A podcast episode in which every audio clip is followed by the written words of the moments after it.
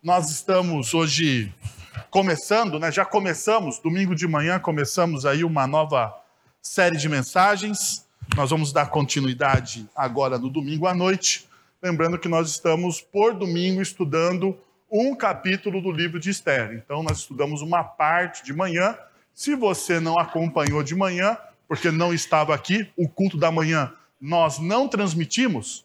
Segunda-feira vai estar no podcast lá da igreja, né, no, nos esquemas lá da internet da igreja, segundo o Juliano, vai estar lá logo cedo, né? Promessa é dívida, lá a mensagem para você ouvir a primeira parte dessa mensagem. Então, a gente, nesse, nesse mês aqui que a gente vai estudar Esther, a gente vai é, se debruçar sobre esse tema que você deve estar vendo aí a comunidade da diáspora, discípulos em uma cultura secular, né? Discípulos em uma cultura secular. Então, deixa eu retomar algumas coisas, porque, pelo que eu estou vendo, boa parte do pessoal que está agora aqui à noite não estava de manhã. E como o Juca não conseguiu colocar no podcast, você não ouviu, e eu preciso ah, ah, contextualizar as coisas para vocês. Mas o pessoal que estava aí de manhã, não fique triste, porque o conteúdo é novo, é novo. Então, segura sua ansiedade aí antes de falar, vou ver sermão repetido. Não verá. Por que então a comunidade da diáspora? Perceba o seguinte: como cristãos, nos encontramos o domingo neste ajuntamento, somos lembrados dos grandes feitos de Deus, do Deus Trino na história da redenção.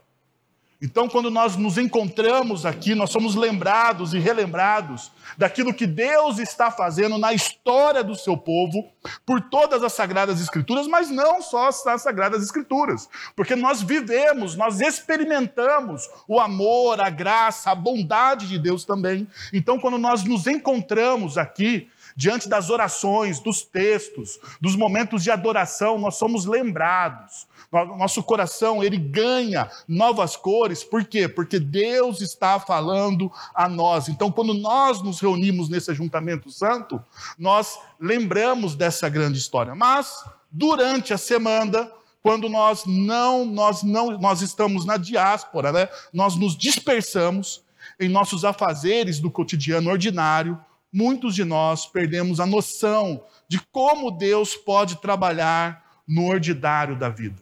Nós perdemos essa noção. Porque, ao final de contas, a linguagem, essa linguagem santa, né? esse momento de grandes expectativas do que Deus pode fazer, nós temos uma noção errada na nossa espiritualidade. Nós achamos que Deus vai atuar somente nesse momento. Que Deus fará algo novo somente nesse momento. E a partir de segunda-feira, Deus se recolhe no seu trono e espera o próximo domingo e espera o próximo domingo. Mas isso não representa o quê? As verdades contidas nas Sagradas Escrituras. Tanto que alguns dos nossos pais na fé, eles diziam o seguinte: o cristão celebra o domingo como um dia santo, porque sendo o primeiro dia da semana, este primeiro dia santifica o quê? Os outros seis dias. Nós nos apresentamos diante de Deus neste primeiro dia, oferecendo, por intermédio da nossa fé, este primeiro dia em adoração a Deus. E a partir desse momento, a nossa semana, o nosso dia a dia, o nosso cotidiano deveria ser santificado pelos atos que nós proferimos no nosso culto aqui de adoração. Deveria ser assim. Mas o que acontece? Nós somos engolidos, engolidos pela dispersão, pela, pela diáspora.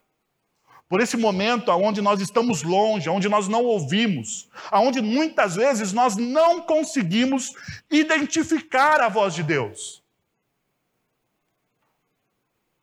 Sabe qual que é uma das crises daqueles que caminham na fé cristã? É que no ajuntamento santo, neste momento, onde todos nós estamos reunidos, falando e pensando sobre as mesmas coisas, nós somos lembrados dos grandes feitos de Deus na história.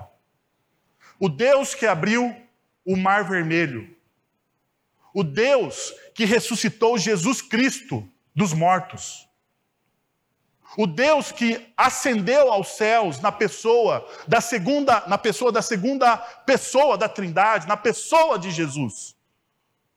Esse Deus que envia o Espírito Santo à sua comunidade, nós somos lembrados desses feitos, desses milagres, dos milagres que Deus e que Jesus, que Deus, por intermédio de Jesus, fez na história. Mas, na segunda-feira, nós não experimentamos diariamente, cotidianamente desses milagres. Nós não vemos o nosso mar vermelho se abrir. Muitas vezes nós nos afundamos nos nossos problemas e perdemos então a sabedoria, nos tornamos pragmáticos.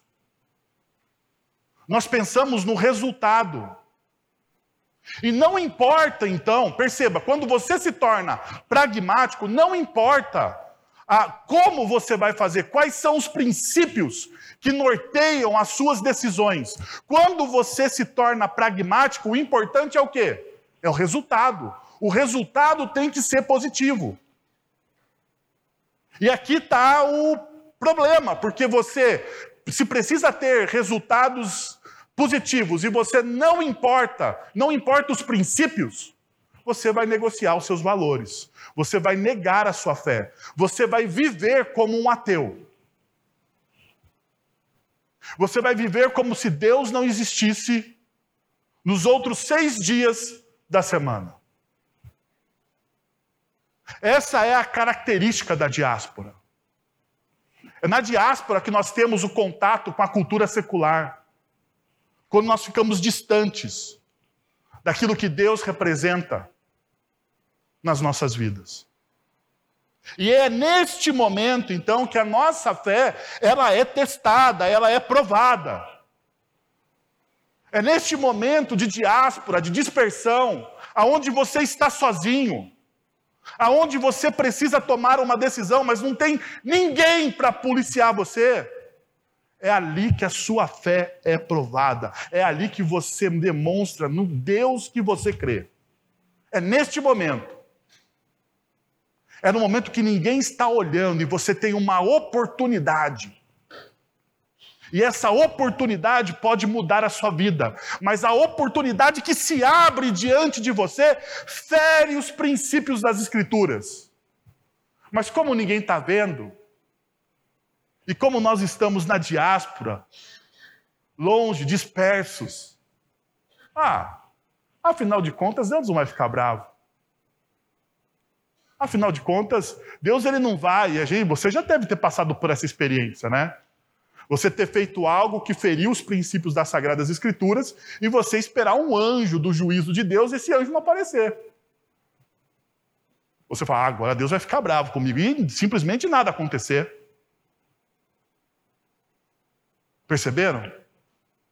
É neste momento que a nossa fé é testada. É neste momento que a fé se, deve, se de, deveria, né? Deveria nas nossas vidas se tornar algo palpável, visível, inflexível, inflexível. Então nós somos tomados, nós como comunidade da diáspora, estamos envoltos de uma cultura secular. E a pergunta é: o que é cultura secular? Então eu vou pegar um pensador ah, secular para entender o que, que é essa cultura secular, na forma como eles classificam a cultura. E Charles Taylor, né, no seu livro a, a Secular Age, ele vai dizer o seguinte: ele vai dar três definições. Três definições do que deveria ser a, uma cultura secular. A primeira definição afirma que sociedade secular é aquela que o governo e as principais instituições sociais não estão atrelados a uma religião. A vida e o poder e, os poder, e o poder político, os poderes políticos são compartilhados de modo igualitário entre crentes e não crentes, ou seja, é aquilo que nós conhecemos na nossa república como Estado laico. E, de certa forma, isso é uma invenção protestante, uma separação entre a igreja e o Estado. Por quê? Porque, na visão protestante das coisas, a igreja não se mistura com o governo, porque a igreja precisa manter a sua vocação profética. a sua vocação de condenar os erros da sociedade, a vocação de profetizar contra os pecados de uma cultura secular. E quando a igreja entra dentro das instituições, muitas vezes isso pode parecer ah, benéfico, mas é uma armadilha. É uma armadilha. Quem precisa estar envolvido nas instituições, com os princípios cristãos, são os membros de uma comunidade cristã. Esses sim, esses precisam estar envolvidos, ativos, vivendo o evangelho de maneira digna, para que deem testemunho daquilo que Deus está fazendo na vida deles. Mas não a comunidade de fé, não a instituição igreja. Uma outra forma da gente ver, então, o, a, o que é ser secular, a segunda definição mais comum de secular afirma que a sociedade secular é aquela que muitas ou a maioria das pessoas não creem em Deus ou na existência de um domínio imaterial e transcendente. Deus não existe.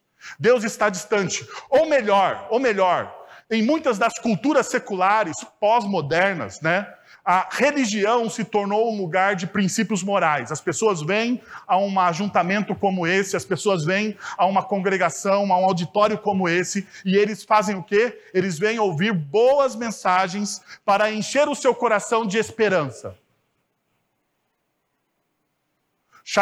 o Charles Taylor, ele vai dizer o seguinte, que isso é humanismo ou melhor dizendo, isso é espiritualidade centrada no ser humano. Ou seja, isso é um humanismo espiritualizado.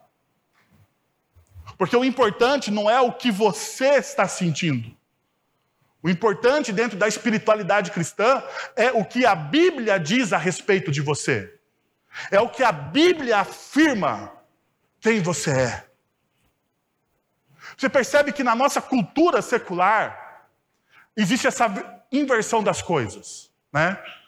O importante é o que você pensa a respeito de Deus. O importante é o que você pensa a respeito das Sagradas Escrituras. Hoje, todo mundo tem uma opinião a respeito de Deus. Mas, se você percorre os textos bíblicos, se você percorre as Sagradas Escrituras, você vai perceber o seguinte: que Deus ele não está nem aí para a sua opinião. Já percebeu isso? Que o mais importante não é o quanto você conhece a Deus, mas o mais importante nas Sagradas Escrituras, mas o mais importante nas Sagradas Escrituras é o quanto Deus te conhece, como Deus te chama, Deus te chama de filho.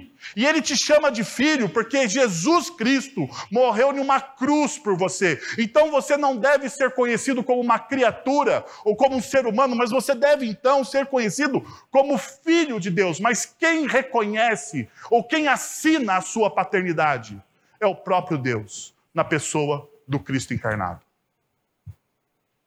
Essa é uma das realidades que muitas vezes nós não gostamos. Mas essa mentalidade secular, ela nega isso. Ah, e uma terceira definição, e talvez a mais próxima hoje da nossa cultura pós-moderna, é essa. A terceira definição, na cultura secular, a religião é vista como algo que deve ser, ah, que se deve escolher ou construir. É, o, é de fato o pluralismo da sociedade secular e significa que, de verdade que, em última análise, sua religião é algo que você pode escolher construir ou abandonar. E nós vemos isso então na fragmentação dentro de uma própria pessoa a respeito da fé. A fé não é mais algo único, mas a fé agora é construída, é um mosaico, é uma colagem. Já viram colagem? Já vi... É, acho que ah, eu tenho um filho de, de, de sete anos, o Arthur, e de vez em quando ele faz trabalhos de colagem. Né? Então ele faz, ele monta uma figura ah, com partes de outras figuras. Isso é uma colagem. E muitas vezes a fé cristã é isso. A fé cristã é essa, de algumas pessoas, ela é uma expressão, ou melhor, não vou dizer fé cristã, mas a fé que essas pessoas carregam é uma verdadeira colagem de muitos credos, de muitas religiões. De muitas afirmações teológicas. E muitas vezes são afirmações teológicas que se contradizem. Que se contradizem. Pela manhã eu contava uma experiência que uma vez conversando com uma jovem universitária, ela falou assim: Wellington, ah, fica tranquilo, mas eu estou protegida de todos os lados. De todos os lados. Eu falei, mas como assim? Eu não entendi no momento, né? Porque você está conversando com a pessoa, fala, estou protegida de todos os lados. Mas eu perguntei, mas como assim você está protegida de todos os lados, minha querida? Ela falou assim, ô Wellington, ah, na segunda-feira eu passo e vou a um centro espírita e tomo um passe.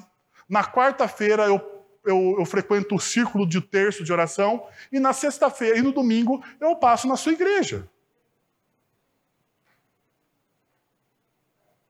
E eu, perceba, eu não estou, realmente, eu não estou fazendo uma crítica a outras matizes religiosas, a outras profissões de fé. Isso não é uma crítica, isso é uma constatação.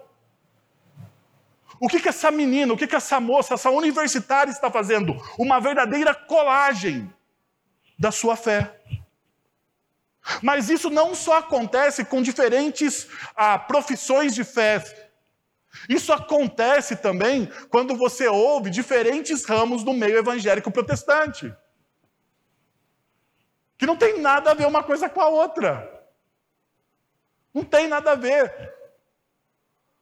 Não adianta você ouvir um pastor reformado no domingo e na segunda-feira você ouve os pastores do coach. Na quarta-feira você ouve o pastor pentecostal da igreja ah, Irmãozinho de Jesus Salva Todos. E na, e na, e na sexta-feira você ouve um outro cara. É a mesma colagem. É a mesma colagem. E muitas vezes, meus irmãos, isso prejudica a nossa fé. Por quê? Porque essa colagem, ela não nos leva a verdadeira fé em Cristo Jesus. Não nos leva a um caminho saudável. Por quê? Porque você está fazendo uma opção por aquilo que você gosta, por aquilo que você crê. E quando nós fazemos essas opções por aquilo que eu gosto e por aquilo que eu creio, você está excluindo aquilo que a Bíblia diz que você não gosta. Percebeu? Então você pode vir hoje à noite aqui, ouvir alguma coisa que você não gosta, e daí você fala assim: não, mas olha, domingo eu fui lá na, na igreja presbiteriana do centro, e aquele pastor, ah, metido a besta, falou algumas coisas que eu não gosto, que não fizeram bem para mim. Então deixa eu ouvir aqui um, um pastor que vai encher o meu coração. Ah, Perceberam a colagem? Essa fé está centrada em quem? Nas Sagradas Escrituras ou no seu eu? Esse é o problema. Existem muitas igrejas que se dizem cristãs, mas que só fazem citações de profetas pop da nossa cultura. Ou melhor, de profetas não, de filósofos pop da nossa cultura. Tem muita igreja que, ao invés de centrar a sua vida nas Sagradas Escrituras, ela ensina você sobre filosofia, sobre coach, sobre como se dar bem na vida, três passos, três ajudas, três tudos. Agora, minha pergunta é: se esses passos e ajudas fossem realmente efetivos, o mundo seria perfeito. Não seria? O mundo seria perfeito. Mas não são. A Bíblia me ensina a lidar com a minha pecaminosidade. A Bíblia me ensina a me lidar com os meus defeitos. A Bíblia confronta o meu coração. E é diante disso que eu gostaria de convidar você a abrir sua Bíblia ou acompanhar a projeção ah, no livro de Esther, capítulo 1, nós vamos ler hoje à noite a partir do verso de número 9. Nós lemos hoje pela manhã, do 1 ao 8, nós tiramos duas lições e hoje nós vamos ler agora à noite do verso, a partir do verso de número 9, que diz o seguinte: Quando isso, enquanto isso, a rainha Basti também oferecia um banquete às mulheres no palácio do rei Xerxes, ou Assuero, dependendo da sua tradução bíblica. E deixa de falar uma coisa, deixa eu colocar você em um contexto. Ah, do versículos de 1 a 8, de 1 a 8 de, de Esther, capítulo 1, você vai ver uma grande festa sendo ah, executada. Um banquete Dois banquetes, na verdade. Primeiro, um grande banquete para todo o reino da Pérsia, que durou 180 dias. E depois, um banquete um pouquinho menor para a cidadela de Suzã, que durou só uma semana. Então, ao todo, são 187 dias de festa. Ou seja, é festa para mais de metro, como diz lá em Campinas. É festa para mais de metro, gente. É muita festa. E essa festa nunca acaba. Né? É isso a cultura secular que nos ensina. E dentro desse contexto está inserido o começo desse texto, aonde a rainha Esther, a rainha Vasti, desculpa, fazia uma outra festa ah, dentro do palácio do rei. Então vamos lá, versículo de número 10. No sétimo dia, quando o rei Xerxes já estava alegre por causa do vinho, ordenou aos sete oficiais que o serviam. Meumã, Bi, Bista, Arbona, Bigat, Bigata, Ag, Abagat, Abagat, Zetar e Caras, e Carcas, desculpa, Carcas. É, bons nomes para você colocar os seus próximos filhos. Que trouxeram à sua presença a rainha Vasti, usando a coroa real. Que trouxessem à sua presença a rainha Vasti usando a sua coroa real. Então o rei Xerxes ou Açoeiro, ele tem, ele já está alegre com o vinho, felizão, porque 187 dias de festa é muita festa. E é muito vinho. Então ele já está embriagado, para dizer aqui nas palavras mais ah, rasteiras, e ele faz uma coisa: ele manda trazer a rainha Vasti usando a sua coroa. E isso é muito importante. Perceba, ele pede para que os sete os sete oficiais que o serviam, né, trouxessem ela. ela. Ele queria mostrar aos seus súditos e aos nobres a beleza dela, pois ela era de fato muito bonita. Quando, porém, os oficiais transmitiram a ordem do rei à rainha Vasti, esta se recusou a ir, e o rei ficou furioso e indignado. Como era costume do rei consultar especialistas, sempre tem especialistas, né? Como era costume do rei consultar especialistas em questões de direito e justiça, ele mandou chamar os sábios ah, que entendiam das leis e que eram muito amigos, amigos do rei.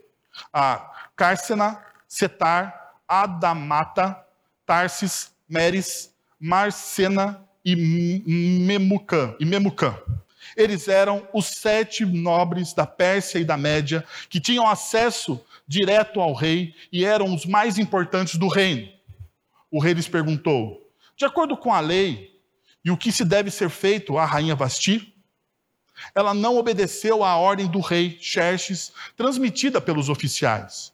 Então, Memucã respondeu na presença do rei e dos nobres. A rainha Vasti não ofendeu somente o rei, mas todos os nobres e os povos de todas as províncias do rei Xerxes pois a conduta da rainha se tornara conhecida por to se, tornará se tornará conhecida por todas as mulheres, e assim também elas desprezarão seus maridos e dirão: o rei Xerxes ordenou que a rainha Vasti fosse à sua presença e ela não foi. Hoje mesmo, as mulheres persas e medas da nobreza que ficarem sabendo do, do comportamento da rainha agirão da mesma maneira com todos os nobres do reino.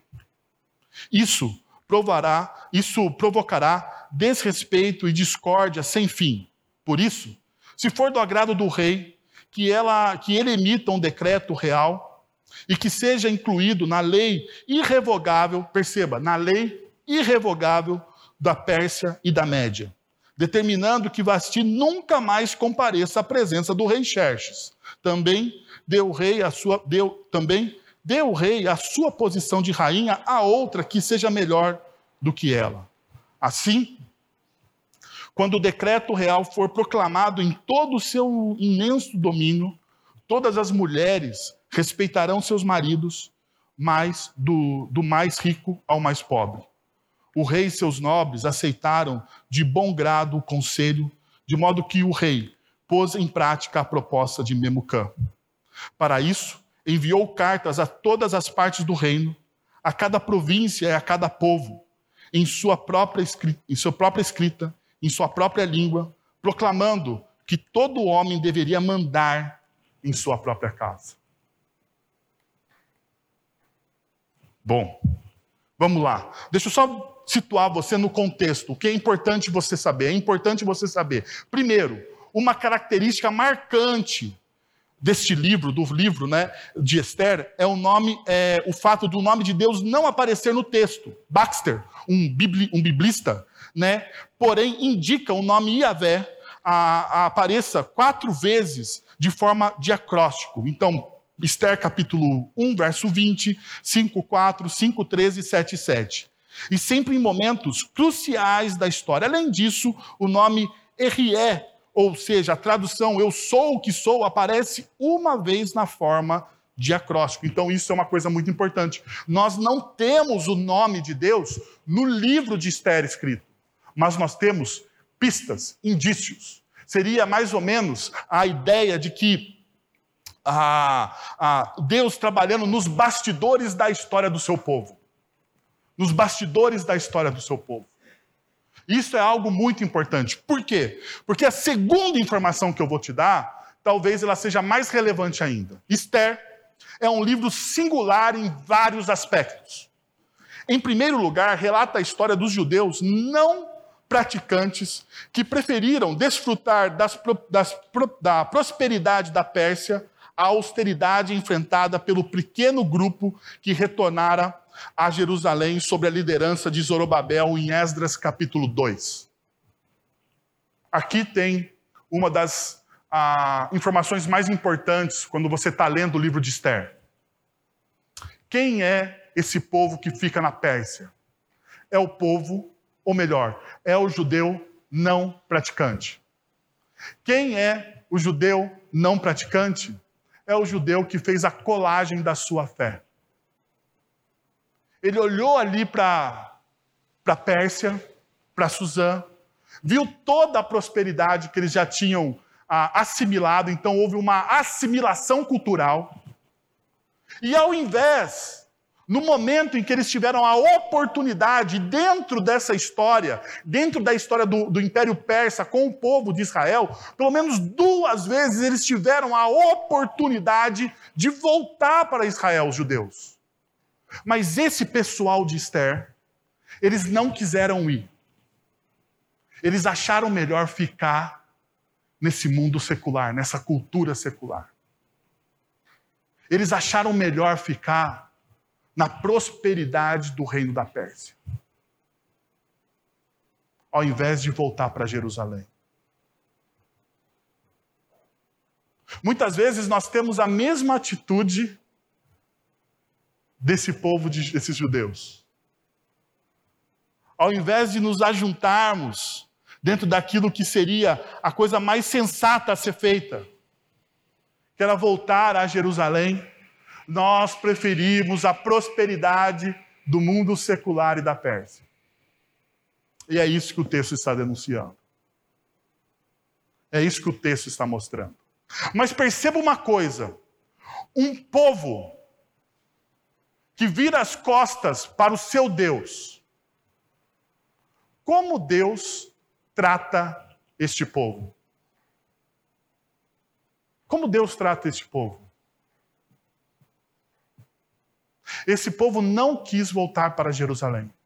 Esse povo não quis ajudar na reconstrução dos muros, não quis ajudar na reconstrução do templo, não quis ajudar na reconstrução da nação. Esse povo disse não. Disse não. Nós vamos ficar aqui. Pergunta: eles viraram as costas, as costas para Deus? Sim ou não? E como Deus, agora pensa comigo assim: se você fosse Deus, e esse povo que você ama, cuida, preserva, ajuda, livra, liberta, promove sinais e maravilhas no meio dele. Se esse povo virasse as costas para você, você no papel, faça esse exercício, você no papel de Deus, o que, que você faria com esse povo? Qual seria a sua atitude para com esse povo? Você simplesmente, talvez, assim, pensando de maneira mais misericordiosa, você puniria ele. Você puniria o povo. E uma das coisas que talvez você precise pensar é que talvez nós sejamos este povo. Ah, bom, olhando para isso, percebe o seguinte: Deus é o autor da história humana, mesmo que sua assinatura não apareça em todas as páginas. Deus, ele é o autor da nossa história. Mesmo que nós não o vejamos. Deus é o autor da nossa história, ele continua trabalhando a favor de nós, mesmo quando eu viro as minhas costas para ele. Deus, ele continua sendo quem ele é, independente da minha resposta. Isso se baseia na fidelidade de quem Deus é e de como ele atua em favor do seu povo. Essa é a boa mensagem do Evangelho, a fidelidade e o amor de Deus a despeito da nossa infidelidade, da nossa incredulidade, da nossa forma, muitas vezes capenga, de adorá-lo e amá-lo. Ele continua sendo o autor da história humana ele continua sendo o autor e o consumador de toda a nossa história. Ainda, eu gostaria de compartilhar três coisas com vocês, baseados nessa frase. Os relacionamentos seculares são baseados em controle, bajulação e poder. É isso que o texto vai me ensinar nessa noite para vocês. Os relacionamentos seculares são baseados em controle, em bajulação em poder. Veja só o texto que nós lemos: controle. No sétimo dia, quando o rei Xerxes estava alegre por causa do vinho, ordenou aos sete oficiais que o, que o serviam. Não vou ler esse pessoal, porque esses nomes são muito chatos. Diz o seguinte, verso 11: Que trouxerem à sua presença a rainha Vasti, usando a coroa real ela queria mostrar aos seus súditos e aos nobres a beleza dele, pois, ele era de, pois ela era de fato muito bonita. Quando, porém, os oficiais ah, transmitiram a ordem, perceba, a ordem do rei à rainha Basti, esta se recusou a ir e o rei ficou furioso e indignado. Mulheres, se vocês fossem tratadas como o verso 11 mostra que o rei Xerxes tra tratou a rainha Basti, como que vocês ficariam? O rei manda trazer a rainha para ela ser exibida para os nobres e para a, toda a população ali a, que estava naquela grande festa. Ela foi tratada como objeto, não foi? Agora perceba uma coisa que muitas vezes as pessoas não se atentam. Que trouxessem a presença a rainha Vasti, usando o quê? A coroa real. Alguns comentaristas, não se assustem com o que eu vou dizer, mas alguns comentaristas dizem: era só a coroa real. Ela viesse usando somente a coroa real. Então, para bom entendedor, meia palavra basta. Por isso, por isso a indignação de Vasti nos versos posteriores. Por isso a indignação dela. Por que, que ela não se curva? Por que, que ela se rebela contra o rei? Por causa da indignação. Agora, o que, que o rei queria? Controlar a vida da rainha. Perceba uma coisa: ah, o controle transforma seres criados à imagem e semelhança de Deus em meros objetos para o, para o seu uso. Transforma seres. Qual que é o grande pecado de Xerxes aqui? É que apesar de Xerxes não reconhecer o que, que a Bíblia diz a respeito dos seres humanos, isso não muda em absolutamente nada. Então, se você não reconhece algum princípio bíblico, ou, você, ou, se você não concorda com algum princípio bíblico, isso não significa, isso não muda absolutamente nada. Esse princípio continua sendo verdadeiro e real. Apesar de Xerxes não reconhecer isso, todo ser humano todo ser humano não é propriedade de ninguém. Todo ser humano é feito o quê? A imagem e semelhança de Deus. Por mesmo caído, mesmo que sofreu a queda, nós continuamos tendo na nossa vida a marca, aquilo que os teólogos vão chamar da imagodei, a imagem de Deus está presente na humanidade de cada pessoa. Então, essas pessoas não podem ser transformadas em mero objetos, em mero objetos de uso ou de prazer de ninguém.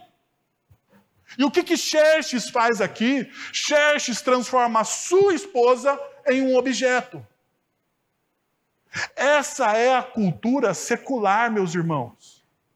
Essa é a cultura que conspira contra a palavra de Deus e contra os ensinamentos das Escrituras. Por quê? Porque ela desfigura o ser humano.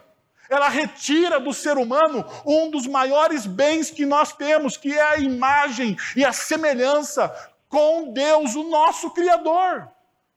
Essa cultura nos nega isso. É isso que acontece aqui. Essa é a cultura.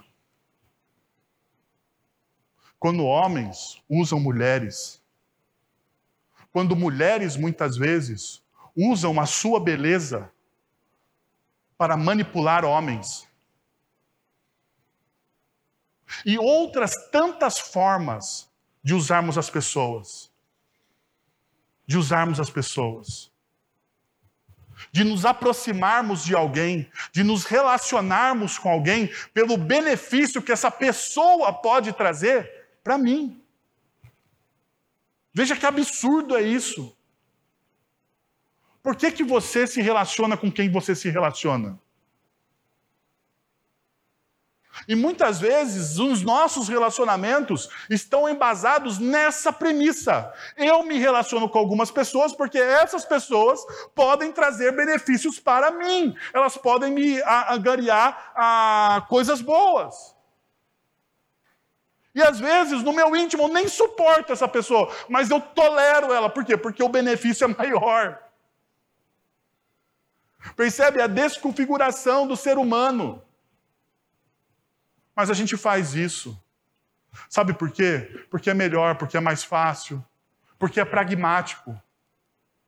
Porque é pragmático.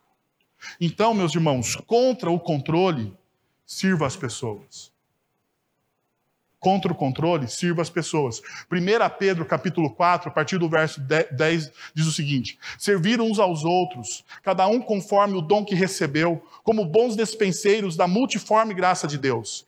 Se alguém fala, fala de acordo com os oráculos de Deus. Percebe agora, se alguém serve, façam na força de Deus, que Deus supre para que em todas as coisas seja Deus glorificado por meio de Jesus, a quem pertence a glória o domínio pelos séculos dos séculos. Amém. Contra essa vontade de dominar as pessoas, de controlar as pessoas, de usar as pessoas, sirva as pessoas. Se torne alguém que serve as pessoas. Sirva.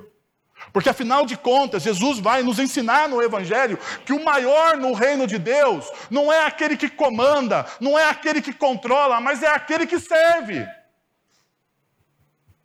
É aquele que serve. É aquele que se entrega. É aquele que, ao invés de querer mandar, ele dá o exemplo, ele busca servir as pessoas. Essa é a realidade e é o que Pedro está dizendo aqui. Sirva. Contra o controle, sirva. Ainda, perceba o seguinte: bajulação. Relacionamentos seculares são baseados na bajulação. Olha o que o texto vai dizer. Como era o costume do rei consultar especialistas em questões de direito e justiça, ele mandou chamar os sábios que entendiam das leis. O rei lhes perguntou, de acordo com a lei, a... que se deve fazer a rainha Vasti? Ela não obedeceu à ordem do rei Xerxes, transmitida pelos oficiais. Então Memucã respondeu na presença do rei e dos nobres. A rainha Vasti não ofendeu somente o rei, mas também todos os nobres e os povos e os povos de todas as províncias do rei Xerxes. Pergunta: o que Memucã está falando é uma verdade? Não. Não. Por que não? Porque quem foi convidada a entrar numa sala lotada de gente usando somente a coroa?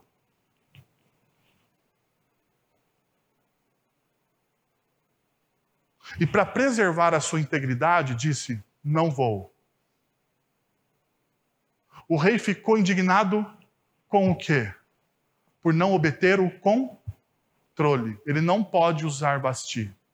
Apesar de ele se achar um rei e um deus, detalhe, esse rei, esse rei persa, ele se sente um deus. Um deus. Eu não sei se vocês lembram, Xerxes ou Assuero se você assistiu aquele filme chamado 300, ele é o rei persa do filme 300, que vence, que vence a guerra de Espartaca, Espartacus. Isso, que vence essa guerra a, com os gregos, com a província de Espartaca. Então, olha só, esse Xerxes, se você assistir o filme, você vai ter uma noção. Ele é representado como um Deus. Um Deus que não controla a própria mulher. Esse Deus é meio fraco, né? Por isso que ele está louco da vida. Agora perceba o que ele faz. Ele chama os seus conselheiros, e o texto é claro. Ele chama os seus conselheiros, mas os seus amigos. Os seus bajuladores. E quando o rei expõe a sua indignação, alguém, ao invés dos seus amigos, amigos, entre aspas, dizerem para ele: Xerxes, calma aí, você pegou pesado com a Vasti. Olha só, pedir para ela entrar na sala cheia de gente, somente com a coroa real, é pegar pesado, Xerxes. É pegar pesado. Você errou. Você tratou a sua esposa como um objeto. Você errou, Xerxes. Você errou, você ofendeu a integridade da sua esposa, você tratou a sua esposa como um animal. Mas o que que Memucã faz?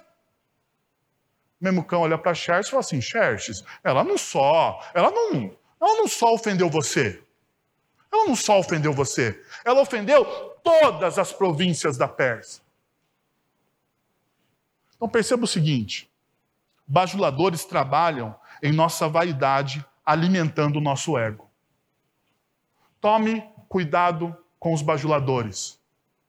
Tome cuidado com aquelas pessoas que dizem a ser serem suas amigas, mas trabalham com o seu ego, com a sua vaidade.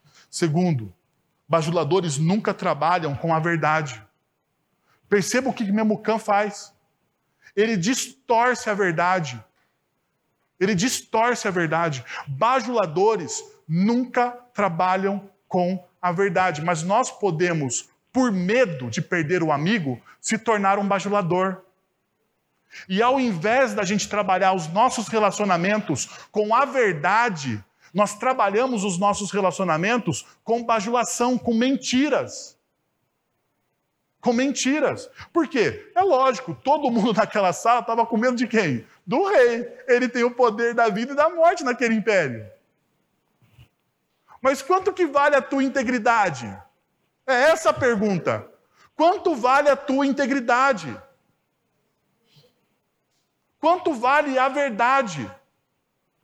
Viver na integridade, na verdade, é muito mais valoroso do que você se tornar um mero bajulador.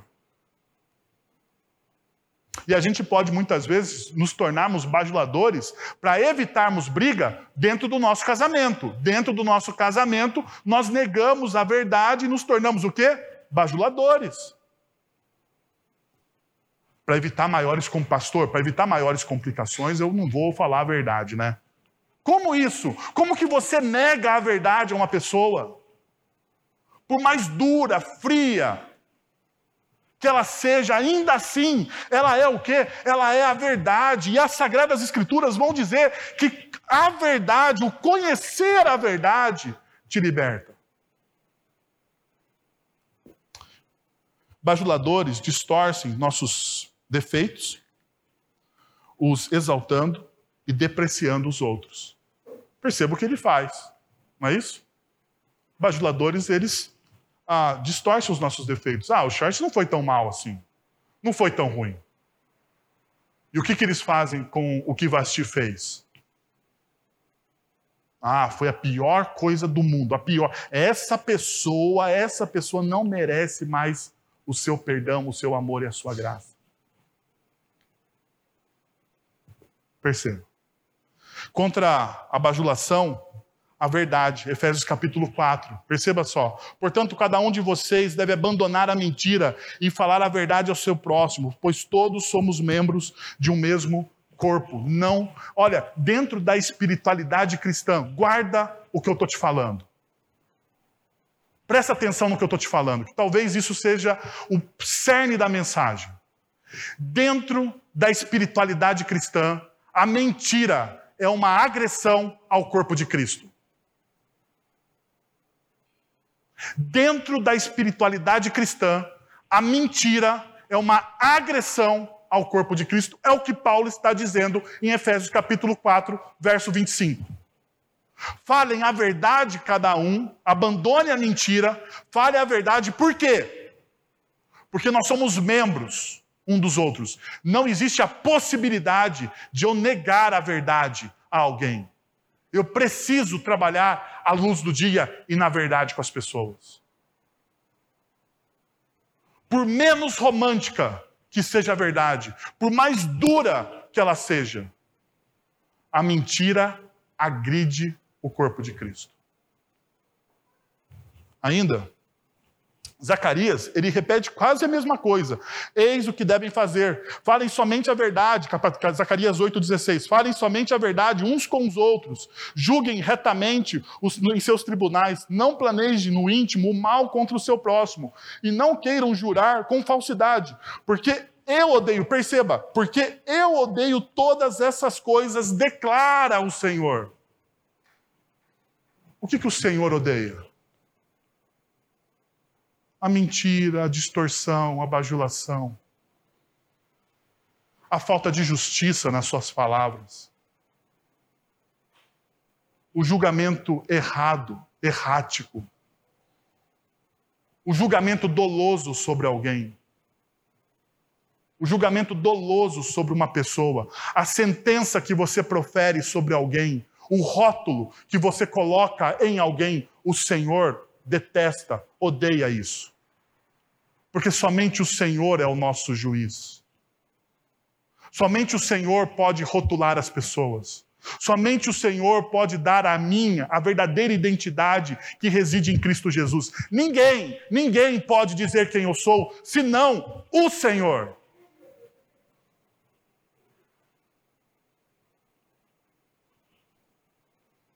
Por fim, poder. Olha o que o texto diz. Por isso, se for do agrado do rei, que ele emita um decreto real e que seja incluído na, na lei irrevogável. Perceba, seja incluído na lei irrevogável do persa, da Pérsia e da Média, determin, ah, determinando que Vasti nunca mais compareça à presença do rei Xerxes. Também deu o rei a sua posição à rainha, a outra que seja melhor do que ela. Assim, quando o decreto real for proclamado em todo o seu imenso domínio, todas as mulheres respeitarão seu marido, do mais rico ao mais pobre. Perceba, que seja incluído na lei irrevogável da Pérsia e da Média, determinando que Vasti nunca mais, nunca mais compareça à presença do rei. Todas as mulheres respeitarão seu marido, do mais rico ao mais pobre. Relacionamentos baseados no poder não conseguem exercer graça e perdão. Aonde foi incluído o nome de Vasti na vida de Xerxes? Na lista negra. Nunca mais Vasti vai aparecer na presença de Xerxes. Tem perdão? Tem graça? Tem misericórdia? Relacionamentos baseados no poder, relacionamentos seculares, baseados no poder, não conseguem perdoar as pessoas. Sabe uma das coisas mais difíceis que existe na espiritualidade cristã? É o perdão. Eu vou falar para vocês, C.S. Lewis vai dizer o seguinte: que falar sobre perdão é uma das coisas mais bonitas que acontecem na igreja, mas uma das coisas menos praticadas. mas porque ele está certo. Ele está certo. Lewis está fazendo uma crítica à falsidade, à hipocrisia que muitas vezes está. Nós falamos de perdão, nós falamos de amor, nós falamos de graça, nós falamos de misericórdia, mas nós não exercemos a misericórdia, o perdão e a graça. Sabe o que significa perdão e graça no contexto bíblico? Eu vou dizer para vocês o que significa. Por exemplo, o Juca ofendeu, me ofendeu. E me ofendeu gravemente. Pensa numa ofensa grave. Pensa num negócio grave. O Juca me ofendeu. E essa ofensa ah, rasgou meu coração. Rasgou. Realmente, eu fiquei muito, mas muito chateado com aquilo que o Juca fez para mim. Quando eu vou exercer o perdão e a graça, sabe o que eu faço? Eu pego essa ofensa que o Juca fez para mim e coloco sobre mim. E eu olho para o Juca como nunca algo tivesse acontecido. Isso é perdão no contexto bíblico. Tanto que no Sermão do Monte, Jesus ele começa a ensinar você a perdoar alguém, como? Ore por essa pessoa, porque é difícil fazer isso. Perceba, Jesus não está mandando você a abraçar a pessoa, a dar soquinho e dizer: vem cá, meu irmão, dá um abraço e ser hipócrita, porque é isso que a gente faz. A gente é hipócrita, a gente finge que perdoa. Mas Jesus, quando vai falar do perdão, no Sermão do Monte, ele vai dizer assim: ore pelos seus inimigos. Comece orando. Comece orando, porque a oração é o abraço que você abraça a pessoa à distância. A oração é algo que você faz e muitas vezes você não olha para a pessoa, mas você exerce, você começa a treinar o seu coração, a amolecer o seu coração, a amar aquele que te ofendeu. A amar aquele que te ofendeu. É isso que Jesus nos ensina. Ainda, o texto diz o seguinte: relacionamentos baseados no poder descartam pessoas como se fossem coisas. Olha o que Xerxes e os seus amigos fizeram com Vasti. Encontre alguém melhor. Encontre alguém melhor do que essa. Encontre alguém melhor. Quantas vezes, quantas vezes na cultura secular, nos relacionamentos distantes de Deus, dentro de casamentos, encontrar alguém melhor é uma alternativa? Hã? Eu vou encontrar alguém melhor. Porque essa com que eu estou não me serve mais. Eu preciso de alguém melhor. Eu preciso de alguém que satisfaça os meus desejos, as minhas fantasias que satisfaça, que me coloque para cima, porque essa pessoa com quem eu estou me coloca para baixo.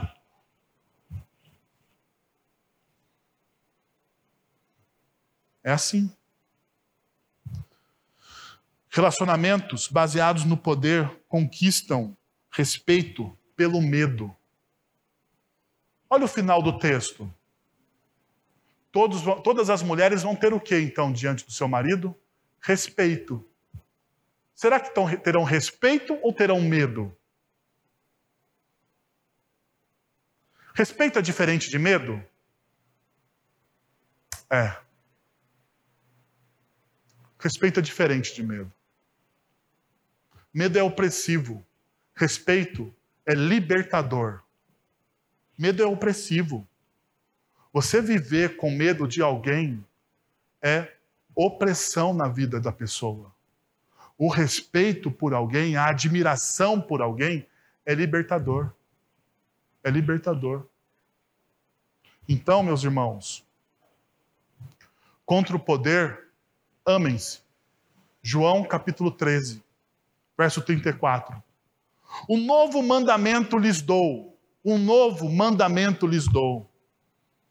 Amem-se uns aos outros, como eu os amei. Vocês devem amar-se uns aos outros. Com isso, todos saberão que vocês são meus discípulos, se vocês se amarem uns aos outros. Queria chamar sua atenção para o centro do versículo. Como eu amo uma pessoa. Jesus está falando, nós devemos amar uns aos outros. Ok. E daí a gente tem a, psicolo a psicologização do amar uns aos outros, né? Porque tem muito pregador por aí, pregador pé de pano, que vai dizer o seguinte: ah, primeiro, para você amar alguém, você precisa se amar. Isso é uma mentira do diabo, diria eu. Porque não é assim amar o outro como você se ama. Ninguém se odeia. Ninguém quer o, ninguém quer o pior para si mesmo. Todo mundo se ama. Eu quero o melhor para mim. Eu quero a melhor roupa. Eu quero o melhor chocolate. Eu quero a melhor viagem. Eu quero o melhor carro. Eu quero a melhor esposa, a melhor família, melhor filhos. Eu quero o melhor tudo. Eu sou faminha. Pode ser o meu pecado, mas eu quero o melhor. Então, da mesma forma que eu quero o melhor para mim, eu tenho que querer o melhor para o outro. Isso é amar o seu, o seu próximo como a si mesmo. Mas perceba o seguinte: como Jesus nos amou. Pergunta: como Jesus nos amou? Como Jesus nos amou? Segundo o próprio Evangelho de João, ele vai dizer que Jesus nos amou e nos amou até o fim, até as últimas consequências. É assim que Jesus nos convida a amar o próximo, até as últimas consequências. Tanto é verdade que a ceia, a ceia que nós vamos celebrar hoje, ela tem essa característica ela tem essa verdade. Jesus, ele nos ama e nos ama até o fim, até as últimas consequências. E esse é o convite que essa mesa está fazendo para você também. O convite de você ser amado, abraçado, acolhido. Por esse Jesus que amou você naquela cruz até o fim. Jesus foi até as últimas consequências por você. E eu queria convidar você a se tornar um discípulo dele. Porque o texto de João 13 diz o seguinte: E o mundo saberá que vocês são o quê? Meus discípulos. Saberá que vocês são meus discípulos porque vocês amam uns aos outros. Isso não tem negociação. Isso é um compromisso. Quero convidar você a fechar os seus olhos e a preparar o seu coração para a ceia. Para esse momento onde você examina a sua vida. E diante de tantos princípios e tantas verdades que foram expostas através das Sagradas Escrituras, eu queria convidar você a uma reflexão profunda, a desafiar, a desafiar o seu coração à transformação e à mudança.